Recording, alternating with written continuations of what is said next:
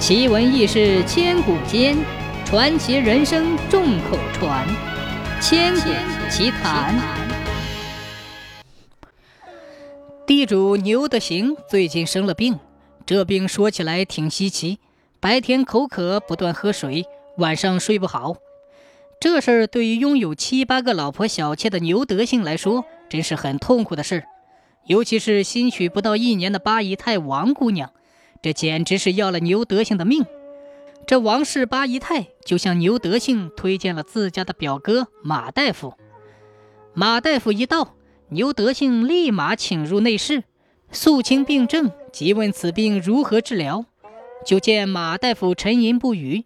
牛德兴摸出大锭银子，放在了桌子上，说道：“听八姨太说，你医术高超。”定能治好此病，大夫为什么沉吟不语？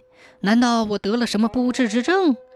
马大夫作了一揖，说道：“老爷误会了，此病名为阴抱阳，确实不多见。”牛德兴立刻说道：“大夫既知病名，必有良方。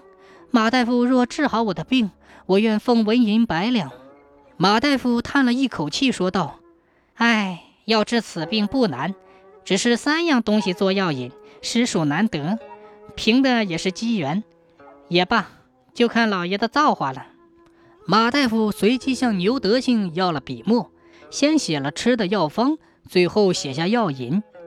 要治阴抱阳，一需要心腹出胎首乳三滴，二需千里行船回头袖一两，三需九岁重阳童子墙头尿一泡。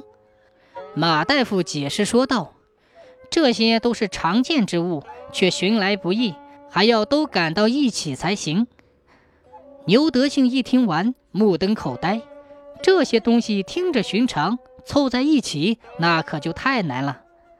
这时候，正巧八姨太走进屋，听表哥一说药引，脸一红，对牛德兴说道：“妾身已有身孕八月，这出胎手乳算是有了。”牛德兴一听，立即高兴地跳起来。毕竟自己老来得子是件大喜事，再就是其中一味药引有了着落。马大夫先是恭喜了牛德兴，随后说道：“这千里行船回头秀，我可以去我朋友那里找来。只是这童子尿，还需老爷亲自寻找。”说完，就定了两个月的期限，要凑齐药引。话说牛德兴在附近转悠了一个月，也没有找到童子尿，不由得心中郁闷，病情转重，卧床不起。待马大夫拿着传袖赶回来，牛德兴已经昏迷的不行了。马大夫一摸脉，对哭泣的八姨太说道：“不要哭，还有救，只是要尽快找到重阳童子尿。待我明天去庄户询问。”第二天。马大夫扮成算卦的，走街串巷，直呼今年犯太岁，九月九日重阳出生的九岁童子有大劫难。果不其然，还真被马大夫找到一个。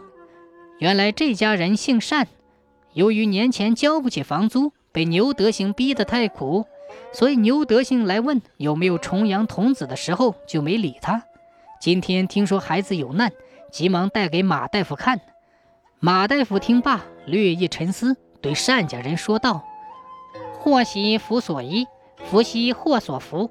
你家童子虽有大劫难，却也可以转化，并能因此得福。”单家人急问如何做，马大夫哈哈一笑：“明日午时三刻，你将重阳童子置于南墙之上，但见人过，撒一泡童子尿即可。”单家人心向善，急忙说道：“这可不行，这不是要被人骂惨的损事儿吗？不能干。”马大夫说道：“你尽管去做，还可以得到三亩三分薄田。”说的单家人半信半疑。马大夫回到牛德兴家，告诉八姨太：“重阳童子尿找到了，只是需要三亩三分田来换。”八姨太大喜，说道。哎呀，莫说三亩三分，就是三十亩也换。马大夫怕日后牛德兴反悔，就用针灸之法让牛德兴醒来，牛德兴还在地契文书上签了字，画了押。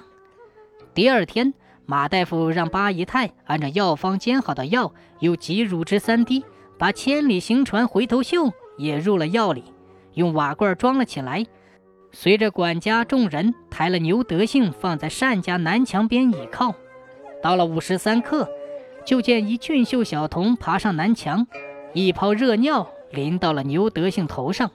马大夫急令管家向瓦罐汤里接了几滴，敷好牛德兴的头，一股脑的都给灌了下去。不大一会儿的功夫，牛德兴肚中山响，屎尿齐流，恶臭熏天。就见牛德兴突然大口一张，吐出血红的一块肉来，比先前的更臭。马大夫叫人抬起牛德兴回家静养，自己把地契和纹银十两放在单家门口就走了。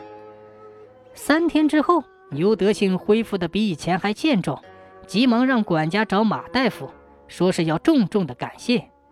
不大一会儿，就见管家拿着纸条回来，说马大夫不见了。牛德兴打开纸条，上面写着：“老爷怪病阴抱阳，病去全靠尿重阳。人以行善得养命，不图回报愿行善。”从此以后，牛德兴。就真正成了牛德行了。